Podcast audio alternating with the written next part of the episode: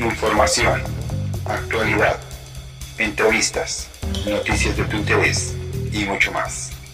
Y esto es Podcast Hablando de Hormigas con Amicia. Bienvenidos. Comencemos. Un programa para Keepers. Hola, ¿qué tal? Tengan todos una feliz noche.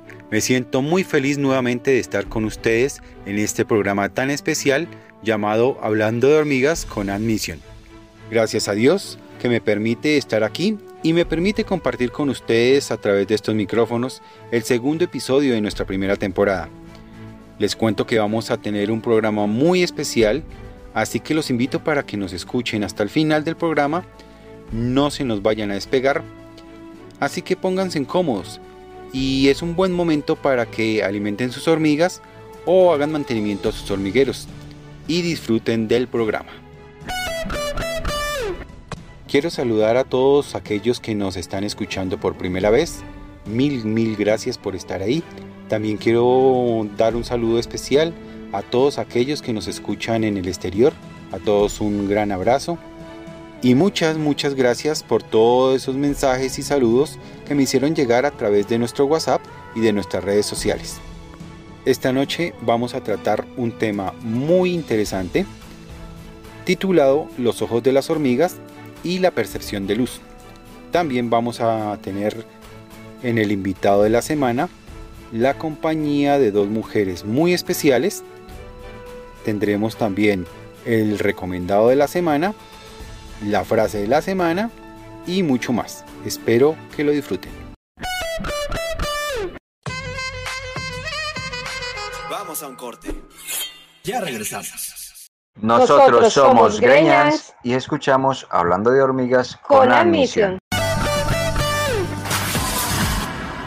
Ya estamos de vuelta. Muy bien, vamos a entrar en materia con nuestro tema de esta noche, los ojos de las hormigas y la percepción de luz. Los ojos de las hormigas son ojos compuestos. Esto quiere decir que están formados por ojos más pequeños llamados omatidios. Dependiendo la especie, hay hormigas que tienen más número de omatidios que otras. Además cuentan con tres pequeños ocelos que básicamente son ojos simples en la parte superior de la cabeza, son fotosensibles y detectan las variaciones de luz y les ayudan a las hormigas a orientarse. Gracias a estudios científicos, hoy sabemos que los ojos de las hormigas cuentan con tres tipos de fotorreceptores, el verde, el azul y el ultravioleta. Si hacemos una comparación con los ojos de nosotros los humanos, nosotros también contamos con tres tipos de fotorreceptores, que es el rojo, el verde y el azul. Al nosotros no tener el fotorreceptor ultravioleta, no podemos ver la luz infrarroja ni la luz ultravioleta. Esta información es muy importante para los ankeepers y para los que construimos hormigueros, porque implementamos tapas de acrílico de color rojo para teñir la luz que entra a las cámaras y de esta manera poder observar nuestras hormigas sin molestarlas. Las hormigas, al carecer del fotorreceptor rojo, no pueden ver la luz roja que proporciona el acrílico rojo. Y esto hace que no puedan percibir luz. Ahora bien, para que el acrílico rojo cumpla su función correctamente, debemos bloquear la filtración de luz en los bordes de los hormigueros. Podemos ayudarnos de espuma fome o espuma eva como la conocen en otros países, bloqueando la filtración de la luz en los bordes de los hormigueros. De esta manera garantizamos que las hormigas no perciban luz dentro de las cámaras. Muy bien, hay otro factor que debemos tener en cuenta y del cual poco se ha hablado en la comunidad de los sunkeepers, y es el fotorreceptor de luz infrarroja. Esto quiere decir que las hormigas pueden ver y percibir la luz infrarroja. Los rayos de luz infrarroja y luz ultravioleta provienen del sol y de la luz del día. El acrílico rojo no tiene la capacidad de filtrar la luz infrarroja ni la luz ultravioleta. Por esta razón, cuando nosotros observamos nuestras hormigas en un entorno donde hay presencia de iluminación de día o de luz del sol, vemos que el comportamiento de nuestras hormigas se ve afectado porque ellas perciben la luz ultravioleta y la luz infrarroja. Es importante saber que los rayos infrarrojos y los rayos de luz ultravioleta rebotan en todas las direcciones y llegan a filtrarse por el acrílico rojo. Cuando nosotros observamos a nuestras hormigas en un entorno iluminado con luz artificial, en este caso hay baja presencia de rayos infrarrojos y de rayos ultravioleta, lo cual hace que nuestro acrílico rojo nos brinde una total protección y las hormigas perciban total oscuridad en las cámaras. Por otro lado, la calidad y el espesor del acrílico juegan un papel muy importante debido a que a menor calidad y menor grosor, el acrílico rojo permite el paso de luz azul. Y esto hace que las hormigas perciban luz y pierde la efectividad esta tapa de acrílico, ocasionando que nuestras hormigas perciban luz dentro de las cámaras. El uso del celofán, del acetato o del plástico rojo no nos proporciona ninguna protección dado que su espesor es mínimo y permiten el paso de luz azul. Muy bien, la luz que incomoda más a nuestras hormigas no es la luz verde ni la luz roja. La luz que incomoda más a las hormigas es la luz ultravioleta y la luz infrarroja.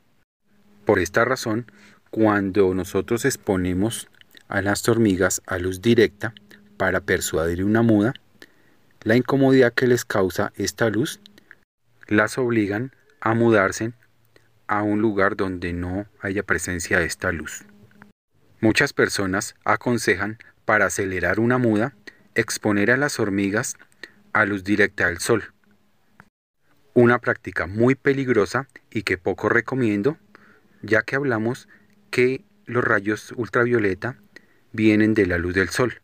Al exponer a nuestras hormigas a luz directa del sol, la carga de luz ultravioleta es tan insoportable que las forza inmediatamente a buscar refugio, aumentando el nivel de estrés de una forma exponencial que muchas veces termina por morir la reina.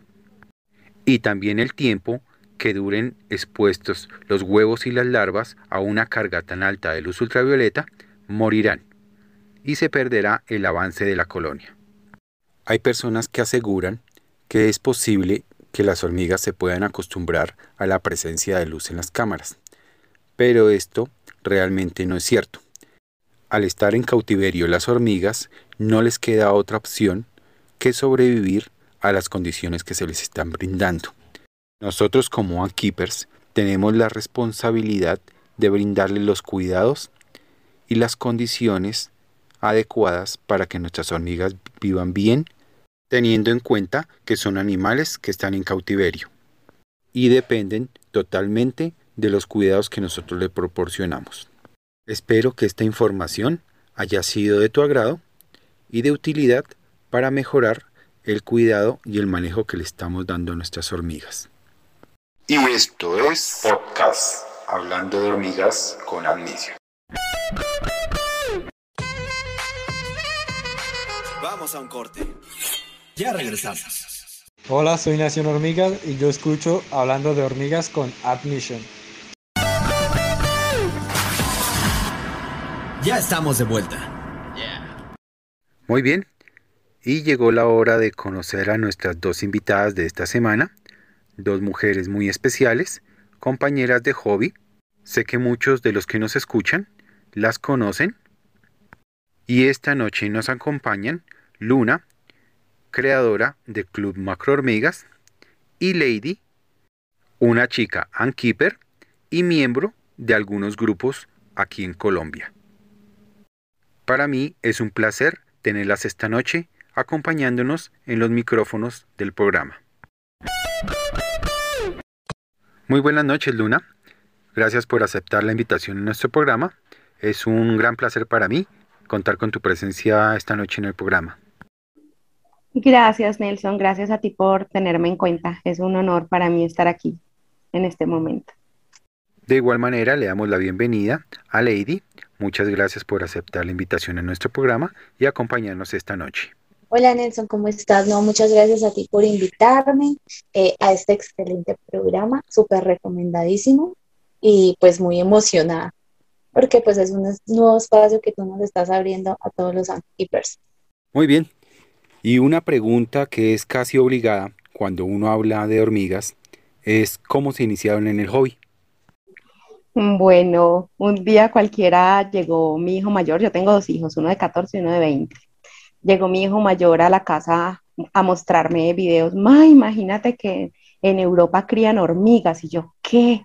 y era un, un keeper muy famoso español y yo quedé obsesionada. Yo duré semanas que solo veía videos de, de, crianza de hormigas día y noche. Eso me parecía fascinante.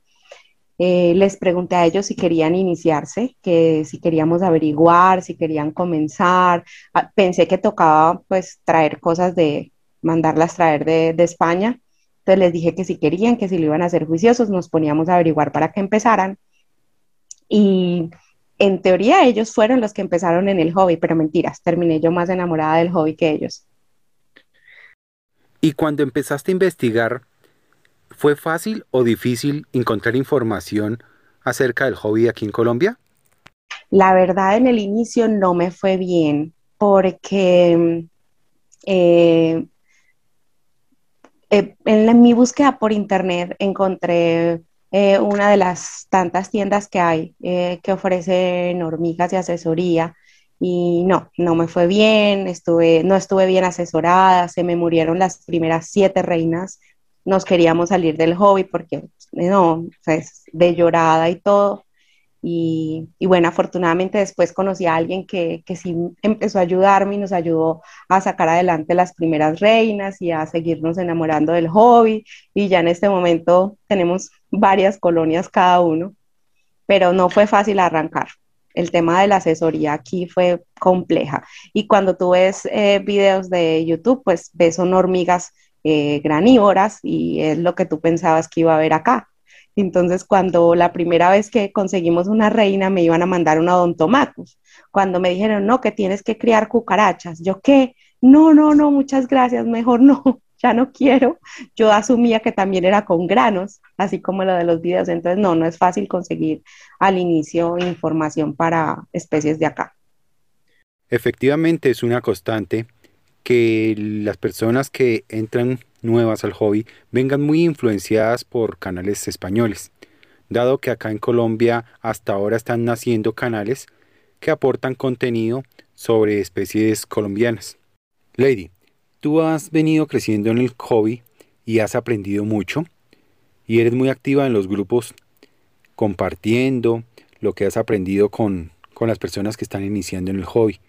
Eh, ¿Tú cómo te iniciaste en esto de las hormigas? Bueno, pues a mí creo que me pasó igual que a Luna, por mi, por mi hijo mayor. En el hobby, él desde muy pequeñito le gustaban todo tipo de insectos, le gustaba coger saltamontes, insectos palo. Eh, en un momento lo vi tirado en el piso haciendo como un triangulito para que no se le saliera una hormiga y él intentar coger esa hormiga. Eh, ahí fue cuando vi que le gustaban mucho las hormigas. Entonces empecé a mirar, igual que a todos nos pasa, eh, muy influenciada por canales europeos. También pensé que existían hormigas granívoras acá.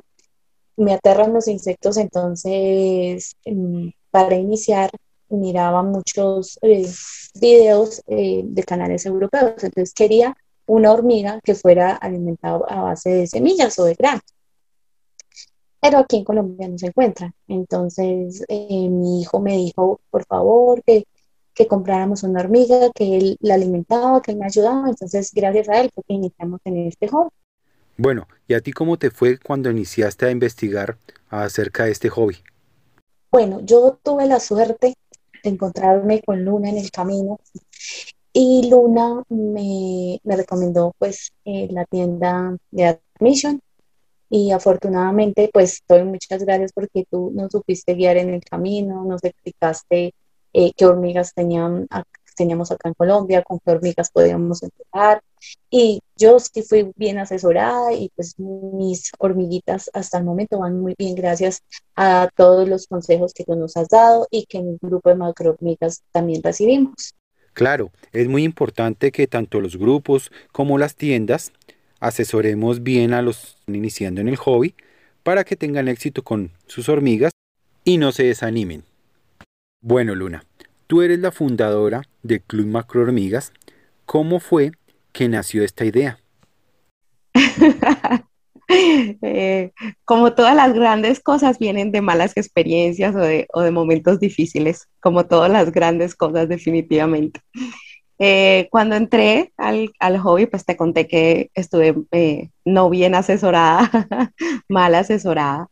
Eh, resulta que cuando entré, entré, me entraron en un grupo y en ese grupo empezaron a prohibir que se publicaran fotos, que se publicaran videos, que se hicieran comentarios, solamente podían comentar los dueños del grupo y los que quisieran comentar tenían que comentar solamente sobre esa tienda y sobre, o sea, era muy cerrado y no se podía hacer preguntas de pronto asesoría de, bueno, eh, si capturaste una especie en otro lado y, o sea, todo era totalmente cohibido, cerrado, cerrado, cerrado.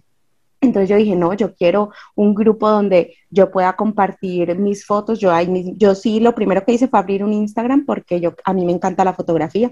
Entonces lo primero que hice fue abrir un Instagram y montar mis fotos. Entonces yo dije, no, yo quiero un grupo donde todos podamos compartir nuestras experiencias y podamos eh, preguntar sobre si hay más tiendas, si hay más cosas aparte de este grupo, donde no sea como, como caballo cochero que solamente puedes mirar para un lado, sino que todos podamos hablar, hablar y expresarnos. Entonces, a varias personas que estaban en ese grupo les escribí por interno y les dije, mira, voy a crear un grupo donde puedes compartir tus... Ah, bueno, estaba prohibido compartir videos de YouTube.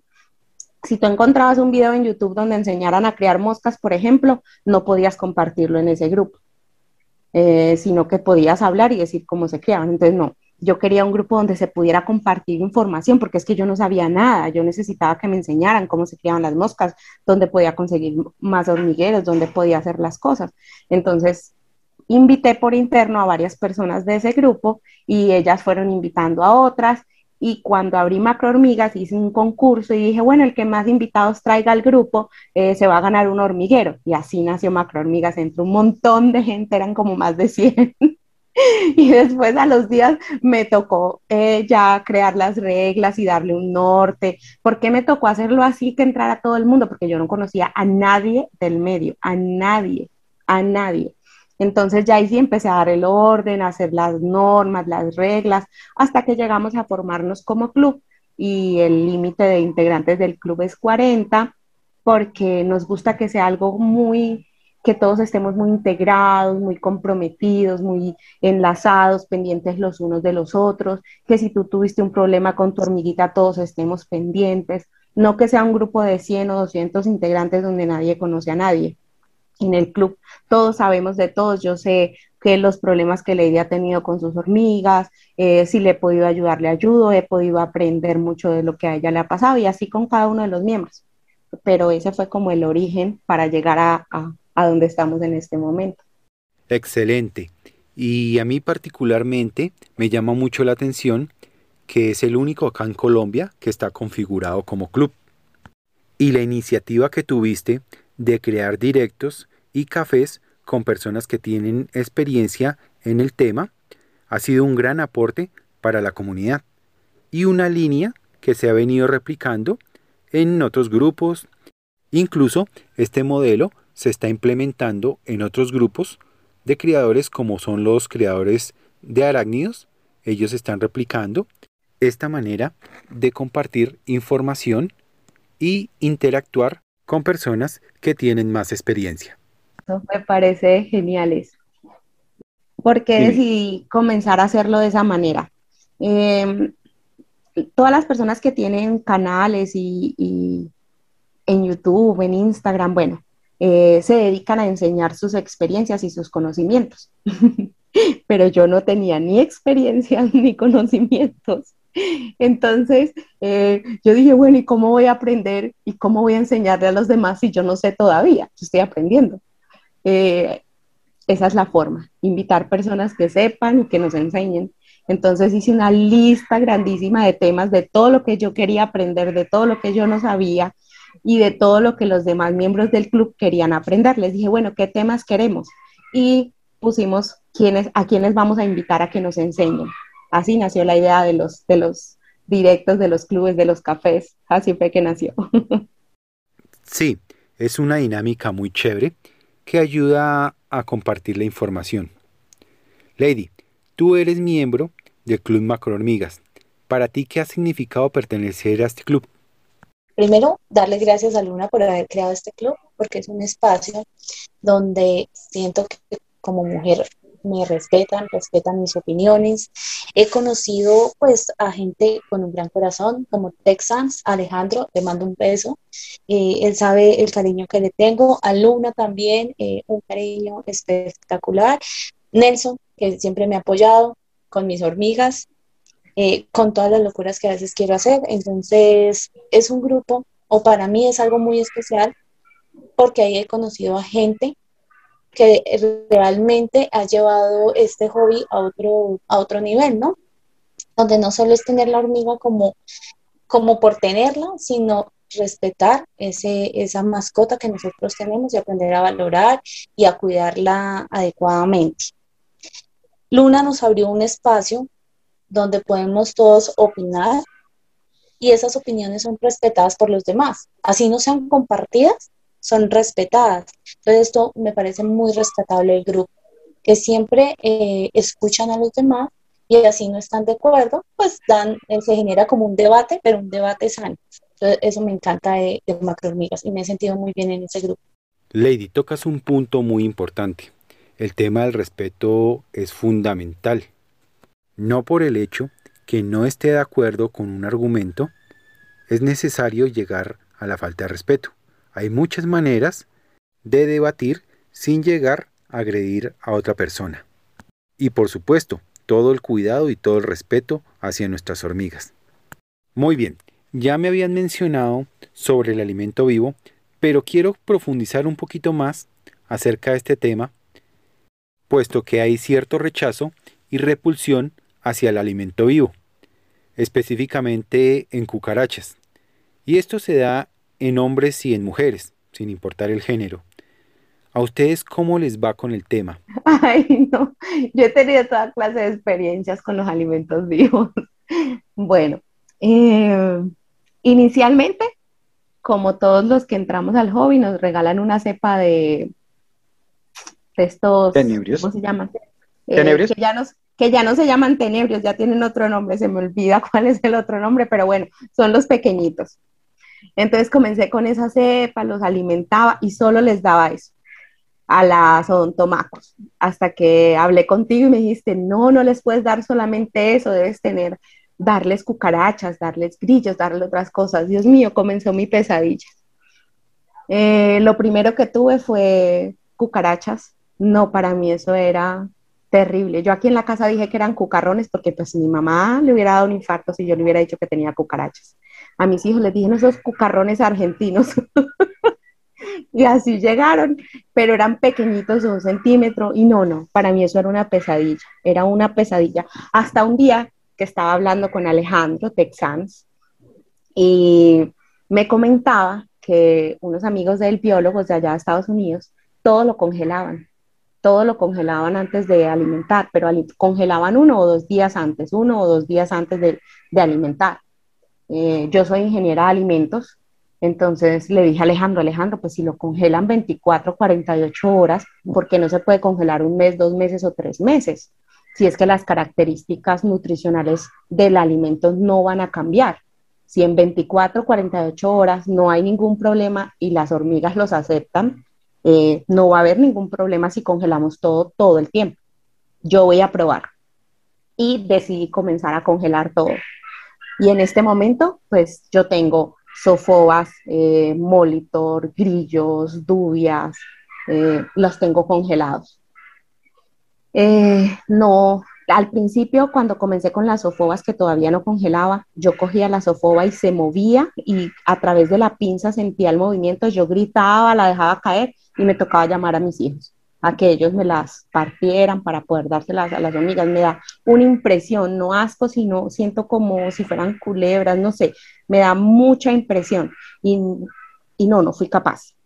Pero ahora ya que están congeladas, eh, además me daba mucho pesar tener que partirlas vivas, no, eso me daba, no, eso me partía el corazón. Yo por alimentar a mis hormigas estoy torturando a otros animales. Entonces, eso es algo que también me evito cuando los congelo. En este momento, ya al principio me daba fastidio partir las dubias eh, congeladas, pero no, ya todo eso lo superé, ya yo las parto súper bien en varias porciones, eh, puedo guardar 150 grillos, imagínate cuántos meses me dura eso. Y el alimento congelado pues puede durar seis meses, ocho meses, un año, sin ningún problema. El único cuidado que hay que tener es conservar la cadena de frío. Entonces, por ejemplo, si yo saco el tarro donde están los grillos, saco los cuatro grillos que necesito y el resto del tarro derecho a la nevera. Si por algún motivo se va la luz o, desconectan la nevera, lo que sea, hay que descartar todo ese alimento. Ese es el único problema de congelar el alimento, pero de resto ningún problema. De hecho, tengo unas dubias que me las mandaron muy pequeñitas, como de un centímetro, y las tengo vivas para engordarlas un poquito y luego congelarlas. Imagínate que en estos días las estaba alimentando y se me ha caído el tarro y han empezado a caminar por toda la sala y yo gritaba y corría como una loca, mis hijos recogiéndolas. Ay, no, no, no, el alimento vivo no es lo mío, definitivamente no es lo mío. No sé, Lady, ah, cómo le ha ido con eso. Lo bueno es que en unos meses vas a tener un cultivo de cucarachas en tu sala. Ay, no, no, ¿qué tal? Si, si te quedaron algunas por ahí. No, espero que no. Bueno, Lady, ¿y a ti cómo te va con el tema? Yo soy la más horrible. No, es mejor dicho, ese es el mayor reto que he tenido con la, con la crianza de hormigas. Pero quiero hacer un paréntesis. Luna es la reina de partir los alimentos por la mitad. Exactamente, o sea, le quedan perfectos. Esa es una muy buena técnica. No la he puesto en práctica, pero Luna, créeme que voy a intentar hacerlo. Se ven nomás de lindos. Sí. Bueno, para mí ha sido un reto crear eh, alimento vivo por dos razones. Una, porque yo soy la mujer más cobarde para matar animales. O sea, yo no puedo matarlos. Yo veo una cucaracha en mi casa y me toca gritar a mi esposo o a mis hijos para que alguien lo mate porque yo no puedo. Y dos, porque, por lo mismo tanto, pues porque las cucarachas y los gusanos les tengo un pavor horrible. Entonces, ¿yo qué hago? Cuando inicié en este hobby, mi hijo me dijo que él iba a hacer cargo del alimento. Entonces, él, lo, él eh, le, por ejemplo, a los tenebrios, les, con la pinza, les oprime la cabeza y me los pasa pues porque yo quiero alimentar a las hormigas. Entonces él me los pasa y yo se lo pongo en la zona forrajeo, pero a veces cuando se mueven, lo que dice Luna, es un terror, eh, he soltado las pinzas, eh, me ha pasado de todo porque le tengo pavor al alimento vivo. No he podido eh, congelarlo porque también me vas a meterlo en la nevera, pero voy a intentar hacer la técnica de Luna, porque siempre tengo que depender de mi hijo, para, de mis hijos para que me ayuden a alimentar las hormigas. Esto es lo importante, compartir experiencias, conocimiento con otras personas. Cada criador logra desarrollar técnicas que le hacen más fácil el cuidado de sus hormigas. Al compartir esta información con otras personas, les ayudamos a que se le haga también más fácil el cuidado de sus hormigas. Yo hago un paréntesis, una recomendación. Eh, para, para que no nos dé fastidio, pues obviamente combinar el alimento vivo, cucarachas, con nuestros alimentos humanos. Eh, ¿Sabes lo que dice Lady en el congelador? Como eso trae unos compartimientos, uno lo marqué y dice alimentos hormigas. Y todo lo guardo en tarritos pequeños donde venía la cola granulada para que no se vea, porque muy desagradable un tarro transparente con cucarachas en el congelador. No como nada de esa nevera. Entonces, un tarro de cola granulada que es rojo, que no se ve, que tiene mucha rosca, para que no compartir el ambiente de ese alimento con el ambiente de los alimentos de nosotros. Entonces, así no, no te va a dar fastidio. Claro, es que eso, eso, es muy importante porque al principio me pasaba igual que a ti, Luna. Yo les, les, eh, les ponía solo tenebres, pero ya después eh, Nelson me dijo que la cucaracha, pues las cucarachas son altas en proteínas y creo que bajas en grasa y son muy buenas para las hormigas, porque es que a son de tenebrio ya se estaban aburriendo también. Muy bien. Desde el punto de vista de la mujer, ¿cómo ustedes ven el hobby y la comunidad que se desarrolla alrededor de este hobby y de las hormigas?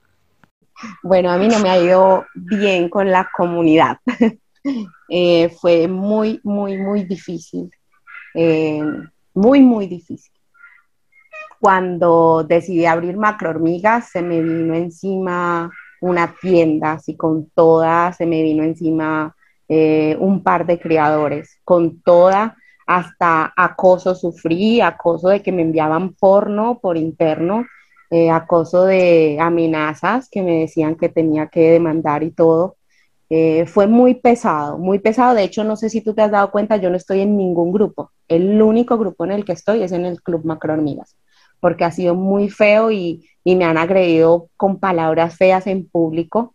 Eh, de hecho, Lady hace unos días vio por ahí un pantallazo al respecto, entonces ha sido muy difícil. No sé si por el hecho de ser mujer, si por el hecho de haber abierto el club, eh, si por el hecho de apoyar a, ciertos fabricantes, no sabría decirte el motivo, pero ha sido algo muy complejo. Eh, afortunadamente encontré a, todos los miembros de esta familia macrohormigas que, que me han apoyado en el hobby y, y, no es algo generalizado, pero las dos o tres personas que se han dedicado a, a hacer esta, esto tan feo, eh, me hicieron salirme como de los otros grupos donde había personas también muy valiosas. Entonces, no, no ha sido fácil. Y de verdad no sé si es por el hecho de ser mujer o por lo del club o por qué, pero para mí no ha sido fácil. Bueno, Lady, ¿y tú qué opinas acerca de esto? Bueno, empezando, es un hobby muy interesante. Es, es, un hobby que a diario te ofrece experiencias nuevas, aprendizaje nuevo, porque el mundo de las hormigas es totalmente diferente al que uno está acostumbrado. Eh, e-, este hobby, eh, seamos sinceros, es de hombres y de muy pocas mujeres. Yo considero de pronto que puede ser porque a nosotras las mujeres nos dan favores los insectos, los todo, cualquier bicho, cualquier animal a nosotras nos da como, como, como asco, como no sé, como repugnancia. Bueno, puede ser por esa parte que sea más de hombres, porque los hombres son como más rudos, eh, ellos matan los animales toda la vida, o sea, siempre están acostumbrados a cazar. Entonces las mujeres no estamos acostumbradas a, esas, a ese tipo de experiencias. Pero realmente yo les digo a las mujeres que es un hobby súper espectacular, donde uno aprende cada día muchas cosas de, este, de, sus colonias. Em, lo que, con respecto a lo que dice Luna, sí a veces puede que a mí no me ataquen directamente, pero cuando eh, hablan despectivamente a otra mujer, también me siento atacada. Pues porque es un grupo de solos hombres donde están hablando mal de otra mujer, entonces a mí no me parece, no estoy de acuerdo. Y en muchas ocasiones en los grupos uno hace un comentario o dice algo de su experiencia y lo toman como, ah, hablo esta que no tiene experiencia, entonces como que lo ignoran a uno en sus comentarios o en sus preguntas. Entonces sí es un poco un, poco compleja la situación con respecto al trato que los hombres nos dan a las mujeres en este juego. Perdón, yo quiero hacer otro aporte, pero sabes que eso pasa solamente en los grupos, no sé si Latinoamérica o solo Colombia, porque yo he visto en Europa, en España, eh, hay muchas mujeres en el hobby, muchas.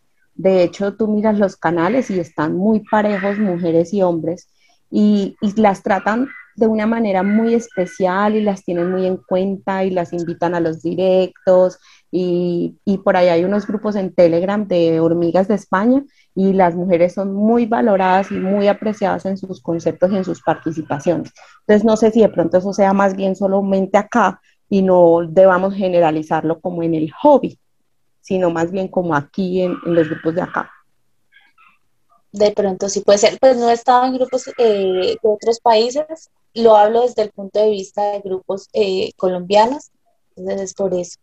No sé si de pronto los colombianos son muy machistas o no sé.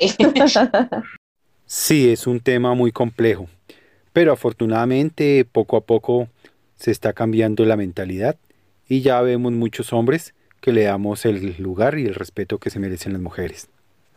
Muy bien, Luna. En el Club Macrohormigas se maneja un número limitado de miembros. ¿Nos puedes comentar a qué obedece esta decisión? Bueno, no es que sea por algún motivo especial o porque se requiera alguna entrevista especial o algún ritual especial. No, no es por eso. Es porque, como te comentaba al principio, eh, dejamos entrar muchísima gente y las conversaciones eran muy pesadas y eran eh, irrespetuosos y, si alguien decía algo le mandaban un sticker grosero, le decían una grosería. Era muy difícil para mí estar eh, pendiente porque si algo me comprometí yo conmigo fue cuando abrí el grupo fue voy a hacer una buena administradora. Voy a tratar de estar siempre en control del grupo, de estar pendiente, de leer el 100% de los mensajes. Yo leo el 100% de los mensajes. Si algún mensaje se me pasa por alto, es muy raro, pero yo los leo todos. Si son mil mensajes al día, son mil mensajes que leo. ¿Cómo hago? Ni siquiera yo misma lo sé, pero se me hacía muy difícil controlar el tema. Entonces, cuando implementé el tema del reglamento, eh, cuando no lo cumplían, expulsaba a los miembros que no lo, no lo cumplían, hablaba primero con ellos por interno, mira, la idea es que nos respetemos, que nos tratemos bien, no estamos de acuerdo, pero eso no nos da derecho a irrespetarnos. Entonces, con varias personas no fue posible llegar a ese punto de respetémonos aunque no estemos de acuerdo. Entonces tocó expulsar a varias personas y mientras más personas habían, pues era, era más difícil para mí controlar eh, el tema de que, de que entre todos se respetaran. entonces llegó un momento en que dije, no, 40 eh, personas no puedo más. Eh, y les dije a todos, bueno, miren, a partir de ahora el club, el, el, en el club vamos a tener un límite, 40 miembros, y se van a eliminar a las personas inactivas para darle oportunidad a otras personas que sí quieran estar participando. Y eso fue un proceso, no fue de un día para otro poco a poco fuimos llegando a ese número de 40 y, llegando a ese número de 40 activos, porque nos pasaba eso, listo, éramos 40, pero habían 10 inactivos y había otras personas queriendo entrar. Entonces lo que empezamos a hacer, en el grupo tenemos un, fiscal que es el encargado de estar pendiente que todos sean miembros activos y él me, informa, mira, tenemos tal persona que tiene una semana, dos semanas, tres semanas sin participar, entonces ya yo lo contacto por interno, le pregunto si, si quiere seguir perteneciendo al club porque no ha podido participar y así vamos como renovando los miembros del club, pero siempre que sean personas comprometidas y activas, pero sobre todo respetuosas. Es lo más importante para mí. En el club tenemos una variedad de, o sea, somos muy variados. Hay desde niños de colegio, hay ingenieros, hay médicos, hay personas que tienen una sola colonia y están comenzando, hay personas con toda la experiencia y el conocimiento como tú. Entonces es un grupo muy variado y es muy necesario que seamos muy respetuosos. Entonces, por eso 40. Varias veces me han dicho, aumentémoslo a 50. Y yo no, en serio, no me daría tiempo para estar pendiente de todos, de cada uno, de escribirles por interno, cómo estás, por qué no has participado. Mira, recuerda que debe ser más respetuoso. En estos días alguien habló y no habló muy bien, no le respondió muy bien a Lady y nosotras dos nos comunicamos por interno y yo hablé con esa persona por interno y le dije, mira, recuerda que en el grupo nos tenemos que respetar, en el club todos somos una familia y nos tenemos que respetar. Imagínate si fueran 200 miembros, es imposible. Para mí no, no, no es fácil eh, llevar el control y acompañamiento de más de 40 miembros, no puedo. Bueno, Lady, tú eres un miembro del Club Macro Hormigas. Quisiera saber tu opinión y qué piensas acerca de que el club maneje un número limitado de miembros? Pues sí, es un número muy, muy limitado. Eh, hay mucha gente que, escribe, ah, yo quiero pertenecer a ese grupo, pero empezando que para poder pertenecer al grupo, eh, Luna siempre pregunta, bueno, ustedes conocen a tal persona que está queriendo entrar al grupo, entonces es muy complicado uno ponerse a recomendar a personas sin saber que pueda volver a suceder lo que ya le sucedió a Luna, que fueron esos eh, ataques fotográficos que enviaron al grupo, eh, porque en esa época, según lo que me cuentan, había mucha gente y fue, muy fue imposible controlarlo. Me gustaría que si fuera un poco más abierto, pero ya es decisión de Luna. De pronto un segundo administrador que te ayude sería magnífico. ya lo intenté, ya intenté en alguna ocasión tener un segundo administrador y, y eso casi acaba con el grupo. Entonces, pero sí me encantaría tener un segundo administrador, no solo por eso, sino porque, eh, pues, no sé, si en algún momento yo me llego a enfermar o no puedo estar o por cualquier motivo, sería muy bueno tener a alguien más. Pero la vez que lo intenté, eso casi acaba con el grupo. Y lo que dice Lady, cuando son muchos miembros, es muy difícil controlar el contenido que publican. Cuando teníamos ese montón de miembros, mi hijo menor de 13 años estaba en el grupo. La noche que publicaron como 100 fotos y videos porno en uno de los ataques que hicieron a macrohormigas. Entonces, y, y no solo había mi hijo, habían otros menores de edad. Entonces, no, para mí es mucho más fácil hacer acompañamiento y seguimiento cuando son así poquitos miembros. Más no, no podría comprometerme a hacerles acompañamiento individual. Hay un tema muy de moda en los grupos y del cual se habla bastante en estos últimos días, y son las extracciones o robos de colonias. ¿Ustedes qué opinan acerca de este tema? Y según su criterio, ¿cómo se puede combatir? En el grupo, en el club, en el grupo de WhatsApp del club, alguna vez estuvieron eh, haciendo denuncias de extracciones. Em, y uno de los lineamientos que, que, se dieron fue, no se van a hacer denuncias de extracciones si no tienen pruebas como tal, porque eso también es una moda que hay en el hobby acá en el país. Y es que a cualquier persona que no nos cae bien decimos es extractor. Eh, entonces, bueno, esa fue una de las cosas que sí definimos en el grupo. Si tenemos pruebas, hacemos denuncias. Y en cuanto a la práctica como tal, Mm, no, me parece muy triste, muy triste sobre todo, eh, porque muchas de esas extracciones son hechas por personas que ya conocen el tema, que ya conocen las consecuencias, que saben que están condenando toda una colonia a la muerte, y no solo la colonia, la misma reina y las obreritas y la prole que se llevan muchas veces también terminan muriendo. Entonces, me parece muy triste porque generalmente lo hacen con fines comerciales. Eso lo hace más triste todavía. Cuando es realizada por una persona que no tiene conocimiento sobre el tema, que lo hace inocentemente alguien nuevo en el hobby, pienso que es responsabilidad de todos nosotros los que ya estamos en el hobby, porque tenemos que dedicarnos a enseñar, a capacitar, a ayudar a las personas nuevas a entrar al hobby, a entrar bien, a entrar como se debe. Entonces, eh, desde Macrohormigas nos hemos hecho eh, muy conscientes de ayudar a los nuevos miembros a, ingresar correctamente al hobby. De hecho, hemos hecho charlas específicamente sobre ese tema de extracción. Hicimos unas campañas con unas fotografías eh, haciendo concientización del tema de, no a las extracciones sí, pienso que es eso. Cuando es un miembro nuevo, una persona que está iniciando en el hobby, es responsabilidad de todos nosotros capacitar y enseñar.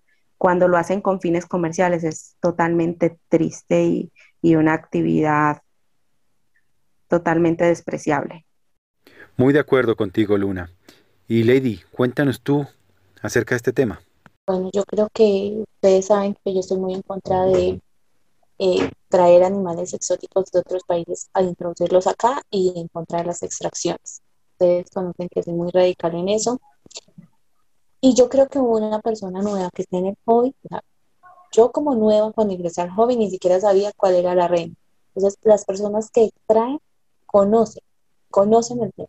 Nunca he visto a una persona nueva que vaya a un hormiguero y saque empezando la reina y todo su, su entonces, las personas que lo están haciendo, lo están haciendo con fines lucrativos, como dijo Luna. Porque tú ves en internet, ay, vendo tal colonia, vendo eh, eh poliginias ya eh, con mucho tiempo, con muchas obreras. Entonces, todo esto se trata de extracciones con fines económicos. Porque una persona nueva, vuelvo y les repito, no sabe aún sobre el tema de las reinas, eh, de las obreras. Ellos hasta ahora están aprendiendo sobre este tema. Es muy bueno educar, pero también sería muy bueno, pues desde mi punto de vista, yo no adquiriría una mini colonia. ¿Por qué? Pues porque me estoy saltando muchos pasos geniales de la crianza de hormigas. Entonces, si voy a comprar una, una hormiga que sea una hormiga reina y yo misma saco mi colonia. Para los que quieran comprar sus colonias, pues que lo hagan con tiendas realmente eh, confiables en este tema. No le compren a cualquier persona que esté vendiendo por Facebook, por Instagram, vendo colonias, vendo mini colonias. No sé si esta persona la tiene desde que así, desde reina y que generó su mini colonia. Entonces, si yo no tengo archivo fotográfico de eso, por ejemplo, cuando va a comprar algo, le digo, ah, bueno, tú tienes una, una mini colonia, déjame ver desde que era como reina. Porque he escuchado que ustedes guardan como el avance que tienen sus hormigas. Eh, las tiendas guardan esos avances. Entonces es muy bueno eh, tener esos puntos como muy claros. Pero yo recomendaría siempre comprar eh, las reinas a tiendas confiables. Lo que dice Lady es totalmente cierto una persona nueva no vaya a hacer la extracción. ¿Cuál es el problema con las personas nuevas? Cuando no están, eh, cuando no han recibido educación, cuando no han visto esa información, muy fácilmente caen lo que está diciendo Lady, en que le ofrecen una mini colonia y que dice, ay, es mucho mejor tener 20 obreras que tener una reina sola y no van a tener la experiencia para pedir las fotos, para analizarlas. No va a entender que una reina sola con dos obreras no puede tener además un soldado. Por ahí acabé de ver una, un anuncio en Instagram que están vendiendo una mini colonia de Feidole con no sé cuántos soldados y tiene 10 obreras. Entonces, eso no lo sabe una persona nueva. Podemos educar a esas personas nuevas. Y yo creo que eso es parte de las tiendas, las tiendas que son reconocidas y que son recomendadas y a explicar eh, por qué no es comprar las eh, mini colonias y menos a, personas que están extrayendo porque estamos pues, acabando con, con la fauna de, nuestro país. Realmente lo que dijo Luna, si yo voy y saco una reina con sus varias obreras, ¿qué estoy haciendo? Destinando a esa mini colonia que me van a vender o que yo voy a vender a morir porque ella ya estaba acostumbrada a su, a su, a su hábitat natural. Y hablando de compras, cuando ustedes van a adquirir un hormiguero, ¿en qué se fijan? ¿Qué tiene que tener el hormiguero para adquirirlo? Al principio, pues yo le preguntaba al fabricante, eh, por ejemplo, Nelson, tengo esta especie, ¿qué tipo de hormiguero me recomiendas? Eso era lo que hacía al principio. En este momento eh, ya me gusta más eh, modificar los hormigueros. me encanta coger un hormiguero que existe, por ejemplo, en tu tienda y hacerle unas adaptaciones y yo lo quiero así, así, así, así. ¿Y en qué me fijo cuando hago esas adaptaciones? Eh, que tenga un gradiente de humedad muy marcado, eh, que tenga unos sectores del hormiguero con mayor humedad, otros con mucha menor humedad y que me brinde un espacio para yo poner el cable térmico alejado del sistema de humedad. Adicional, que la zona de forrajeo no sea muy pequeña para que no me dificulte mucho el mantenimiento básicamente, ah, bueno, y que tenga bloqueos para que se pueda ir extendiendo el hormiguero como en el tiempo, evitándome mudanzas muy prontas. Básicamente en eso es como en lo que me fijo, obviamente para cada especie, teniendo en cuenta si es una semiclaustral, si es una claustral que requiere poca humedad o mucha humedad. Siempre me fijo dependiendo para cada especie específicamente el hormiguero que necesito. Bueno, muy bien. ¿Y tú, Lady, en qué te fijas? Que siempre me ha repetido Nelson, que es que el hormiguero va en función de la hormiga. Entonces, dependiendo de la hormiga que yo tenga, verifico lo que dice Luna, el gradiente de, humedad, eh, el espacio de las cámaras, dependiendo de cuántas, si solo tengo la reina, si es caustral, eh, pues obviamente la va a tener en el tubo. si es semicaustral, en mi caso que soy amante de las semicaustrales, entonces por lo general siempre las mudo a la reina solita. Entonces, en ese caso de las semicostrales, yo miro pues la altura de las cámaras, eh, que sea un, hormiguero pequeño, su humedad, que sea, que sea un producto de calidad. En caso de especies pequeñas, que me ofrezca cero fugas. Mm, el precio, siempre el precio. y normalmente pues todo el mundo sabe que yo soy fan de los hormigueros de admission, entonces eh, el asesoramiento. Sea, yo digo que hormiga tengo y que por favor me asesore y en el grupo de macro hormigas pues uno pregunta y ya, eso es lo que tengo siempre pendiente para la compra de los hormigueros. Definitivamente estas mujeres están muy adelantadas en el hobby y cuentan con mucho conocimiento ya acerca del tema. Gracias a ti.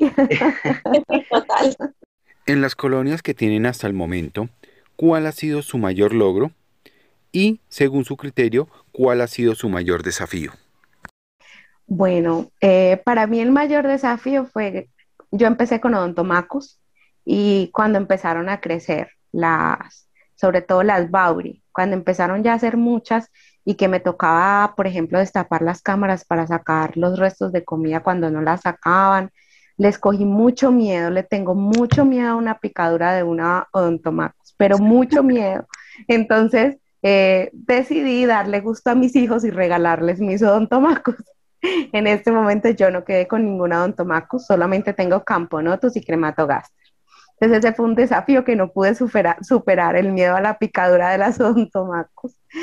Eh, y con las que tengo en este momento, con las mías, las camponotus y las crematogaster, eh, logro cada vez que veo un mayor. A mí me provoca gritar, correr, saltar. Yo le tomo fotos, le tomo videos, me provoca llorar de la emoción. Yo no sé yo qué siento cuando veo un mayor nuevo. Me da algo tan especial, tan espectacular. Yo, no, eso para mí es la felicidad, la felicidad del hobby ver mayor nuevo. Me encanta. Y desafíos, en este momento sigo luchando con lo que hablábamos en estos días, las lindigi que siguen sacando la prole al forrajeo ese es como mi desafío en este momento. ¿Y cómo vas hasta el momento? Ay, les he hecho de todo. Eh, aumenté la ventilación, le puse unos alfileres a, la, a una de las placas eh, para, que, para separarlas. Entonces eso me aumentó la ventilación al interior de las cámaras, que eso lo que me decías del ácido fórmico, que de pronto no fuera a hacer eso, ese fue uno de los cambios drásticos que hice. Toda la placa está totalmente levantada, separadas por alfileres. Entonces, como es una especie más bien grandecita, no hay fugas por ahí. Y otra cosa que hice fue quitar totalmente la, humedad de la seta. Eh, al principio yo la estuve a ella sin humedad, al principio, muy al principio. Después les puse humedad y nunca más les hice cambio de humedad, siempre las tuve igual, ya tienen varios meses con agua en la seta y tienen gradiente de humedad. La cámara de la seta está pues obviamente con mucha humedad, pero tienen unas cámaras abiertas como seis cámaras donde no tienen seta, que se supone que son cámaras más secas, eh, entonces tienen un gradiente. Sin embargo, para descartar les quité todo el agua de la seta. Ayer y hoy eh, ya no han sacado toda la prole, porque es que me sacaban casi toda la prole. Han sacado unas cuantas larvitas y vuelven, y, vuelven y las guardan. Y las he tenido con el forrajeo destapado, mucho antifugas y forrajeo destapado. Y ya tengo ganas de mudarlas, a ver si de pronto es algo que tenga que ver con el hormiguero, porque me da mucho miedo arriesgar esa colonia porque está demasiado linda, ya son como 80 obreritas y ya tiene también mayor, es preciosa, esa, esa, esa colonia me encanta, no la quiero arriesgar, entonces voy a intentar en estos días a ver si de pronto la mudo. Lady, cuéntanos tu experiencia. Bueno, mi mayor logro es que capturé mi, mi primera reina. ¡Qué rico! Sí, ese fue mi mayor logro. Lo más feliz del mundo cuando la pude capturar, cuando me dijeron que era reina, más. Y ahorita que puso huevitos, más feliz aún, porque estaba fecundada. Ok, Lady, ¿y sabes qué especie es? Una genantogenis. Ok, semicaustral. Eh, no, yo soy la más de buenas porque es que a mí me encantan las semicaustrales y llegan a mí. Eh, me encantan las Bauri, soy amante a las, a las eh, con esa tuve una, un desafío muy grande porque me invadieron entonces se comieron toda la prole que tenían, la reina a la final murió, volví, compré otra, eh, estaba muy bien, gracias a Dios. Y eh, también tuve pérdida de, mi reina camponatos, no sé por qué, se murió. Estoy alimentando las obreritas, pues esperando que mueran eh, ya las obreras para poder adquirir otra colonia. Y no, para mí el reto más grande es el alimento vivo con, con las hormigas. Ese es mi reto que no, no he podido superar, pero va a ser la técnica del uno. Sí, es una muy buena técnica a seguir. Inclusive yo mismo estoy pensando en seguir esa técnica. No puedes hacer eso porque tú eres mi proveedor de alimento vivo. bueno, me gustaría que me regalaran un mensaje para las mujeres que van a empezar en este hobby acá en Colombia y, y en el exterior, basadas en su experiencia, ¿qué les dirían a estas mujeres? Es un hobby precioso, maravilloso. Es desestresante. Uno puede durar horas mirando las hormigas, disfrutando verlas en el forrajeo. Además tiene algo muy lindo y es que es un hobby que se puede practicar en familia, con los hijos. Eh, es un hobby precioso, precioso, precioso. Eh, tiene retos, como, como todas las cosas maravillosas en la vida, no son perfectas, pero son retos que se pueden eh, superar y, lo recomiendo. De los hobbies maravillosos que yo he disfrutado en mi vida, y no estoy joven, tengo 40 años, ya he disfrutado muchos hobbies, este es uno de los mejores. Lo recomiendo al 100%. Lady, ¿qué mensaje les enviarías? Bueno, yo les diría, queridas niñas, se están perdiendo de una experiencia espectacular, nueva y diferente. Acepten este nuevo reto de volverse Keepers. Y ya por último, me gustaría saber su opinión sobre este programa. Me fascina. Me parece de lo mejor que he disfrutado en el hobby. Me fascina y solamente hasta el momento has publicado el primer episodio de la primera temporada. Pero es que se unen dos cosas que me encantan. A mí me encantan los podcasts porque me encanta hacer varias cosas a la vez. Entonces me encanta ir escuchando algo sobre algo que me fascina, que son las hormigas. No, y además es contenido de calidad, contenido que me ayuda a crecer como keeper. A mí me encanta este proyecto, tanto así que mira que te dije, Nelson, tenemos que hacer un live donde hablemos de tu proyecto, por favor, hagámoslo. Y afortunadamente me dijiste que sí. Eh, te felicito, me encanta que no te quedas nunca ahí estancado en lo mismo, sino que siempre nos sorprendes, siempre encuentras la manera de sorprendernos y de ayudarnos, de enseñarnos, siempre estás buscando crecer la comunidad, ayudar la comunidad. No, yo estoy enamorada de este proyecto, por favor, que no sea una sola temporada porque me fascina, me encanta. Y en lo que pueda ayudar, en lo que yo estoy segura que todos los miembros del club están de acuerdo conmigo, en lo que te podamos ayudar, apoyar, cuenta con nosotros porque estamos enamorados de esto. Muchas gracias a todos los que nos escuchan y nos apoyan. Realmente sin ustedes este programa no sería posible. Tú, Lady, ¿qué opinas del programa? Bueno, yo también, eh, a mí me encantan los podcasts. También me la, pues por mi trabajo, yo no puedo mirar eh, programas ni nada, entonces me gusta escuchar demasiado. Yo le decía eh, esta semana a un amigo que le recomendaba muchísimo esos podcasts porque porque en Colombia no se encuentra un contenido, ya sea en YouTube, en blogs, donde realmente le enseñen a uno a ser ankeeper.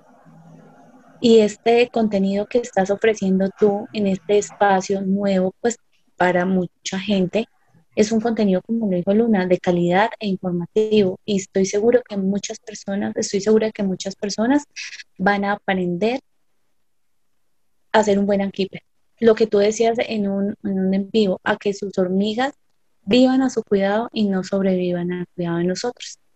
Muy bien, lamentablemente se nos ha agotado el tiempo. Ha sido un verdadero placer haber compartido esta noche con estas dos mujeres tan especiales. Muchísimas gracias por haber aceptado la invitación en nuestro programa.